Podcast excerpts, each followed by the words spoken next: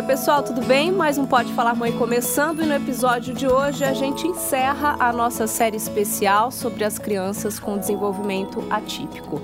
Vamos falar sobre o autismo. A ideia aqui hoje é ir além do que uma simples definição do que é o transtorno do espectro autista entender um pouquinho mais da realidade das crianças e das famílias que convivem com esse transtorno. Para me ajudar com esses esclarecimentos, estou aqui com a Miriam Pese. A Miriam, ela é pedagoga com formação em educação especial e pós-graduada em educação especializada. Muito obrigada, viu, Miriam, Eu por aceitar agradeço. nosso convite. Eu que agradeço. Miriam, usando os termos técnicos, né, quando a gente pesquisa o tema, o transtorno do espectro autista é uma condição de saúde caracterizada por déficit na comunicação social e no comportamento. Ajuda a gente a explicar isso, por favor, com, com mais detalhes, né? O que é o transtorno do espectro autista? Bom, o espectro é uma coisa assim ampla, né? Porque cada, cada ser é individual. Então, é, antigamente, é, na visão do autismo era sempre o clássico, aquele menininho que ficava balançando o corpo, né? Ou mexendo as mãozinhas, assim. Hoje em dia já não é visto isso. Então, dentro do espectro existem várias. é, a gente pode dizer especificidades. Cada criança é uma criança, é, não são todos iguais, são bem diferentes entre si. Alguns é, não suportam toque e outros adoram ser tocados. Então é muito diferente uma criança, um adolescente ou um adulto com autismo. Por isso que a gente fala que é um espectro, né? Tipo, igual o arco-íris, cores tal. Então, dentro do espectro existem vários tipos de crianças, são bem diferentes uma da outra. Sim, a gente consegue citar as principais características, assim, de uma criança, por exemplo, que tem o TA, né, como a gente fala? Sim, a, é, a gente costuma é, colocar assim por fases. Então, na primeira infância, são crianças assim que não têm a condição verbal, então não falam, né? Crianças que se isolam muito, crianças é, que, brincam com os brinquedos de forma diferente, a gente fala, né? Não é, a gente fala assim, não é funcional. Por exemplo, não sabe pegar uma boneca, igual um bebezinho. Já um bebezinho de dois anos, um ano e meio, uma menininha pega uma criança, já faz ninar, né? Não é assim que acontece com uma criança dentro do espectro. Ela não segue muito a lógica, vamos dizer assim. Isso. Ela pode usar o brinquedo com de outras, outras, funções. formas, com outras funções. O mais clássico é o do carrinho, né? Que a criança não pega o carrinho para brincar, fazer vum, carrinho e passear na estradinha, não. Ele pega o carrinho, ele vira e brinca com a rodinha, girando. Eles gostam muito de objetos circulares que giram. Geralmente, se tem um ventilador e a criança fica ali muito tempo olhando para o ventilador, eles gostam dessas coisas também. Então, são coisas assim bem diferentes que chamam atenção. Chamou, é, se chamou atenção, é, tem que Tem prestar. que ficar atento. Tem que eu ia te perguntar justamente isso sobre o diagnóstico, né? Que eu imagino que não seja uma coisa simples, principalmente é. nos primeiros anos de vida, né? Não é. Como é feito esse diagnóstico? Em que momento os pais devem, como você já adiantou, né, com relação aos brinquedos, suspeitar, né, buscar uma ajuda? É, exi- existem casos que de bebês recém-nascidos que as mães já começam a perceber, porque quando você está dando de mamar, você sabe, se é mãe, a criança ela procura o rosto da mãe e o olhar da mãe. Nesse caso, o bebê já não faz isso. Eles desviam o olhar, por exemplo, se ela está dando de mamar aqui tem aquela luz ali, ele vai olhar para a luz. Ele não vai procurar o rosto da mãe. Já é um indício e é bom a pessoa ficar assim, prestando mais atenção. Crianças na primeira infância, é, o pessoal mais antigo tem aquela coisa de falar assim: ah, ele é mais lentinho, né? Ele vai falar, tenha paciência. É, hoje em dia a gente tem que ter um pouco mais assim, ficar prestando mais atenção, porque a criança demorou muito para falar, ou balbuciar, ou mamã, papá, né? Ou até mesmo uma criança com um, um pouco mais velhinha, assim, uns três aninhos, se pega o adulto pela mão, não fala, leva o adulto até assim, até a geladeira ou até o brinquedo. Ficar então, atento a atrasos importantes isso. nesses marcos do desenvolvimento. Às vezes até no andar. Uma característica também é ponta de pé. Mesmo bem pequenininho, eles já começam a andar bem na pontinha do pé. Então, assim, prestando atenção nisso e, e procurar o pediatra, às vezes, é, infelizmente, a gente tem casos assim que o pediatra ainda fala: não, vamos prestar atenção, vamos deixar mais um tempo. Insista, insista, fala: não, eu quero um encaminhamento para um neuropediatra, um psiquiatra, eu quero saber o que está acontecendo. Porque quanto mais precoce a intervenção, a gente tem casos é, e comprovados, mesmo na DACAMP, quanto mais cedo a criança começa com intervenção, né, mas é, ela, ela não sai do espectro, ela não vai ser curada, mas ela melhora muito o desenvolvimento. E existem níveis diferentes de autismo? Isso acaba contribuindo, né, para esse diagnóstico Isso. mais cedo, por exemplo? Existe, né? Agora, é, na, a, o novo DCM é, caracteriza como nível 1, 2 e 3. Então, é o nível 1 é o leve, o 2 moderado e o 3 severo, né? O, no, o leve existe bem assim bastante possibilidades de enganos, né? Porque a criança é, ela, ela é tida como uma criança tímida. Ah, ela é uhum. tímida. Ah, ela gosta de ficar mais assim, quietinha. Ah, ela gosta de ficar no cantinho dela. Ela gosta, ela não divide o brinquedo né? Ela não interage com numa festinha de aniversário. Porque uma característica muito forte é essa, né? A dificuldade Sim, de interagir, de né? Com, não só com outras crianças, mas com os próprios pais também. Também, porque eles são feitos assim, o, o pai e a mãe é para suprir necessidade. Então eu pego o meu pai e a minha mãe, levo aonde eles, onde eu desejo, né? Um, uma refeição ou banheiro, ou dependendo do nível da criança, lógico. Né? Então, assim, é bem complicado. Uhum. O moderado, já existem mais algumas características que a pessoa já vai começar a perceber que tem alguma coisa de errada. Então, ela não fala, é, ela não consegue é, ser desfraudada, que é uma da, das características, assim, aprender a usar o banheiro é bem complicado, né? A fala, se ela não é verbal também, aí é, é bem complicado.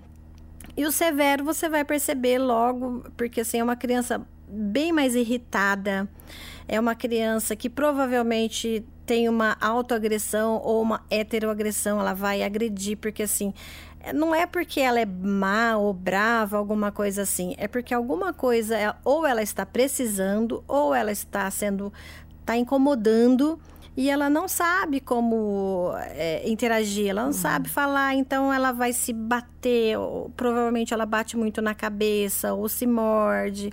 Então precisa prestar bastante atenção nesses casos Sim. e procurar ajuda profissional. O nosso episódio vai contar também com a participação da Ângela Boim, ela já vai aparecer aqui pra gente. A Ângela é mãe da Maria Luísa, que hoje está com 10 anos. E a Maria Luísa foi diagnosticada bem novinha, né, Ângela? Primeiro, muito obrigada também aqui pela participação. Eu que agradeço, Larissa. Muito obrigada, Miriam. Muito importante essa discussão, né? É, minha filha teve o diagnóstico com dois anos e meio, isso em 2015 né? Então, muitas coisas aconteceram de lá para cá, houve muita conscientização da sociedade, da classe médica também, né? Dos profissionais de educação. Então, é, na época era difícil, hoje ainda é difícil o diagnóstico, mas é um diagnóstico que vem muito de observação clínica, porque não existem testes, né? E como a Miriam falou, às vezes os profissionais se sentem seguros por conta dos graus, né? E dos sinais é, aparentemente serem sutis dentro de uma clínica, né? Na hora de fazer a avaliação, então, vem muito do relato dos pais e dos profissionais que acompanham, né? Ô, Angela, e que comportamentos de... da Maria Luísa na época, né, te chamaram a atenção para que você buscasse ajuda, né, e levasse em consideração essa possibilidade do autismo?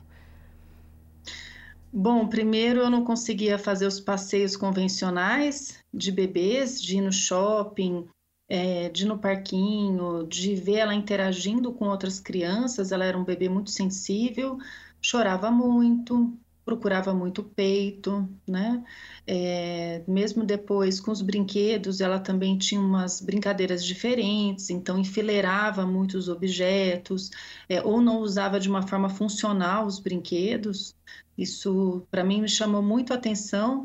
E depois de um ano, alguns atrasos no desenvolvimento físico. Então, ela não pulava como as outras crianças, né? É, no parquinho também não sabia brincar. Ela me usava como objeto quando ela queria alguma coisa, que nem na hora de abrir uma porta ou uma geladeira, ao invés dela abrir, ela usava a minha mão para abrir. E tinha os episódios de agressividade também, que depois eu entendi que faziam parte do colapso autista, né? Tanto dela se agredir, quanto ela me agredir também, né? E também não ter uma sensibilidade à dor normal. Sim, eu imagino que tenha sido um momento de muitas dúvidas para você, né, Ângela, como mãe, assim, de como agir, né? Ou então até que profissional buscar. Quais foram os seus primeiros passos aí nesse sentido? É, a primeira pessoa que eu consegui conversar abertamente foi a professora da pré-escola. Eu estava tentando fazer a adaptação dela na escola, apresentei as minhas questões, ouvi a pedagoga. Ela também entendeu que tinham sinais ali importantes para buscar com o pediatra. É, o pediatra teve essa insegurança também em relação ao diagnóstico, encaminhou para o neurologista, para o psiquiatra. E o neuro, na primeira consulta, ele já tirou qualquer sombra de dúvida em relação ao espectro, né? E trouxe já o, a, a questão do diagnóstico para a gente que fez muita diferença no, no, desenvolvimento dela. Sim. O caminho é esse, Miriam, então, né? Num primeiro Isso. momento, o pediatra, se o pediatra não der aí a atenção devida, um neuro, né? Neuro. Quais são os profissionais mais indicados nesse primeiro momento? Geralmente é o pediatra mesmo, porque assim, é, quando o bebê nasce já faz o acompanhamento. Aí é o pediatra. É, hoje em dia eles estão é, bem mais assim abertos a isso. Antes era um pouco mais demorado, acho que a Angela deve saber. Então, é, o, o pessoal ficava um pouco com receio, eu acho, de, de, de, encaminhar ou alguma coisa assim, e segurava um pouco mais. Sim. Hoje não, hoje eles já estão fazendo isso. Depois é um neuro, ou um neuropediatra, um neuropsiquiatra, né? Então, esse é o caminho para buscar o diagnóstico, porque assim, sem saber o que está acontecendo, é muito difícil para a família, para a escola, né, para poder ajudar aquela criança e ajudar a família. Então, o neuropediatra, o neuropsiquiatra e, e o laudo, o, o, laudo é feito sempre com uma equipe multidisciplinar. Você já adiantou que é um não existe cura, né, para o autismo, mas existe não. tratamento. Como é Sim. é feito esse tratamento? O tratamento é feito com, é, a, é, dependendo do caso, com medicações porque aí é preciso uma medicação para controlar, por exemplo, essa agressividade, né, morder. É, hoje em dia tem medicação assim para atenção, para foco. Então, a medicação junto com os tratamentos de fono, psicologia e terapia ocupacional. Uhum. Isso tem que caminhar junto, junto com a escola. E eu queria também que a Ângela comentasse um pouquinho com a gente sobre o que a gente adiantou aqui, essa questão do afeto, né, Ângela? Como é isso para uma mãe, né, para um pai. Eu queria que você relatasse um pouquinho para a gente dessa experiência, é, que eu imagino que seja uma coisa que cause muita angústia, né? Como mãe, a gente espera aquele carinho, né, aquele aconchego da criança, a gente tem a vontade de estar tá abraçando o tempo todo, beijando o tempo todo, e pelo pouco que eu pesquisei, é uma coisa que incomoda, né, a criança com autismo, esse o contato físico, principalmente, né? Como é isso, Angela? Conta um pouquinho pra gente. Ah, é muito frustrante, é muito difícil, né? É, aqui em casa, desde a maternidade, eu fiz muita chantala na minha filha, que é uma massagem própria para o desenvolvimento do bebê, né? mas fiz por conta do meu instinto, da minha profissão, por, por ser um estilo de vida né, próprio que, que eu tinha de idealização da maternidade. Então, é, é, é, difícil a gente, às vezes, querer dar carinho para um filho e, ao invés de receber o carinho de volta com a linguagem que a gente conhece, a gente receber de uma forma agressiva, né? Ou não receber. Então, é, é, é, um, é um momento, assim, que traz muito sofrimento, né? E traz uma necessidade de mudança de entendimento em relação a afeto, a carinho, a linguagem de amor, né? É, a se permitir ouvir um, um, uma criança que não fala e que se manifesta de uma forma diferente. Né? Quem não se comunica tende a ser agressivo, quem não sabe falar tende a, a ter uma agressividade maior, né? Então, eu pelo menos aqui em casa abaixei a, a minha cabeça, né? Aceitei a condição e fui atrás não só de uma outra forma de manifestação de amor da parte dela para comigo, como da minha parte para com ela também, né? Que a gente, como mãe de autista, é, briga muito na justiça para conseguir ter acesso a tratamento, é, com a sociedade para lidar com o capacitismo, que é bem difícil. Né? Acho que essa, essas dificuldades das pessoas também não saberem como dar apoio ou como dar carinho, ou entender, às vezes, uma casa que tem muita gritaria, que tem muita bagunça, né? e não, não saberem lidar ou não saberem dar apoio. Então, é, é uma sobrecarga muito grande a maternidade atípica, né? e traz esses desafios que que são desafios que a gente não espera, né? A gente espera uma sociedade mais humana, humana e justa. Ô, Miriam, então, existe alguma orientação nesse sentido para os pais, né, de como agir com relação a essa questão do afeto ou até o que não fazer, né? Tem alguma coisa nesse sentido, alguma dica que a gente pode trazer? Né? Não, infelizmente não. Infelizmente é de caso a caso. É, é a mãe mesmo ali com a criança e entendendo que, por exemplo, se ela não gosta de um abraço, mas provavelmente ela vai gostar de uma outra coisa qualquer, né? É, uma música, alguma, algum, algum outro tipo de afeto, de, de precisa combinar ali, mas assim, é na convivência mesmo, é como ela fez. falou, né? Aprender, Isso, aprendendo, entender, aceitar. aceitar. E eu acho que é importante também os pais estarem abertos a buscar ajuda também psicológica de um profissional, né? Porque para os pais muito isso também pesa muito, né? A gente está falando importante. do tratamento das crianças, Não, mas é os pais importante. também precisam de ajuda, né? É muito importante essa, essa busca pela ajuda com psicólogos, com terapeutas, para facilitar esse dia a dia. Porque assim a vida na, na, assim eu não tenho filho autismo de, de, autista mas assim eu, eu, eu tô nessa profissão há muitos anos. Eu acompanho famílias há muitos anos. Então eu tenho alunos que já saíram da, da camp mas eu continuo acompanhando né? Então eu tenho redes sociais, eles têm meu telefone, eles me mandam notícias falando assim, porque é uma coisa que eu gosto, eu assim, eu procurei saber assim, não, eu quero saber como que ele vai ser lá na frente para eu poder ter essa ideia e poder ajudar as mães que estão chegando agora. Uhum. Mas a ajuda profissional para a família é imprescindível. Eu, eu, assim, eu aconselho muito mesmo a fazer terapia quem puder, ou buscar em centros de saúde ou nas faculdades, né? É muito difícil. Hum, é, é essa coisa assim de endeusar, de embelezar, de colocar assim umas coisas muito que o pessoal a gente vê muito na internet, né?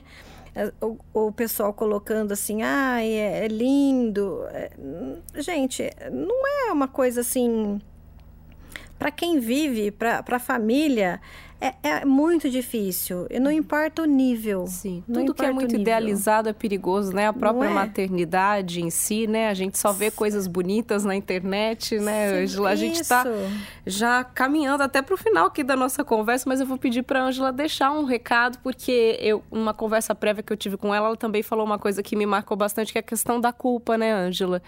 É, a mãe já tem essa tendência a sempre Sim, se culpar, né? E quando a gente fala de uma maternidade atípica, acho que isso tem um peso ainda maior, né, Ângela? Que recado você pode deixar aqui para a gente, então, para as mães que vivem essa mesma realidade aí, que também têm filhos com o TA? Acho que a culpa ela pesa bastante, né? É, a gente tem uma culpabilização da sociedade como um todo, é cultural, não é algo que, que deveria ser normal, né? Mas desde o início da história do, do próprio diagnóstico do autista, no começo houve essa culpabilização das mães. Mas nós, eu falo nós, eu faço parte de alguns grupos de mães, né? Nós, como mães de autistas, quando a gente encontra bons profissionais, pessoas gabaritadas que nos dão apoio, que nos incentivam, inclusive que nos incentivam a buscar algo novo, né? Algo diferente, algo à frente da ciência, isso traz retorno para a sociedade como um todo. Né? Aqui em casa eu ainda tive a oportunidade de transformar a minha culpa e o meu conhecimento em tratamento, em luta. Né? Nós conseguimos aí na justiça é, o acompanhamento da Defensoria Pública para fazer o tratamento com canabidiol numa época que ainda era considerado crime, a Anvisa não autorizava o tratamento para autistas com extrato de cannabis. E, no entanto, a gente vê aí várias crianças sendo beneficiadas por conta do enfrentamento. Eu mesma, é, agora minha filha teve um acidente, teve um trauma no rosto importante, e eu já me preparei para lutar. E quando eu fui, cheguei é, dentro do, dos convênios, né? O que eu encontrei foi o oposto, foi uma porta aberta, porque outras mães lutaram antes de mim.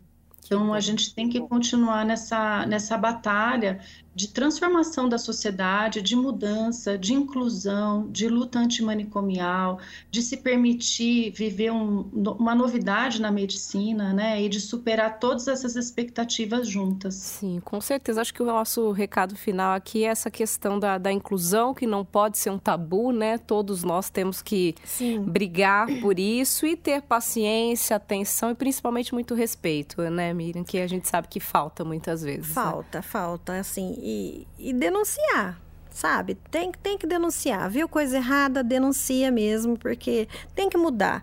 Se não é por amor, é pela dor. Então, tem que denunciar e, e a gente tem que mudar essa sociedade, porque não é possível. A gente está no século XXI, caminhando para o XXII.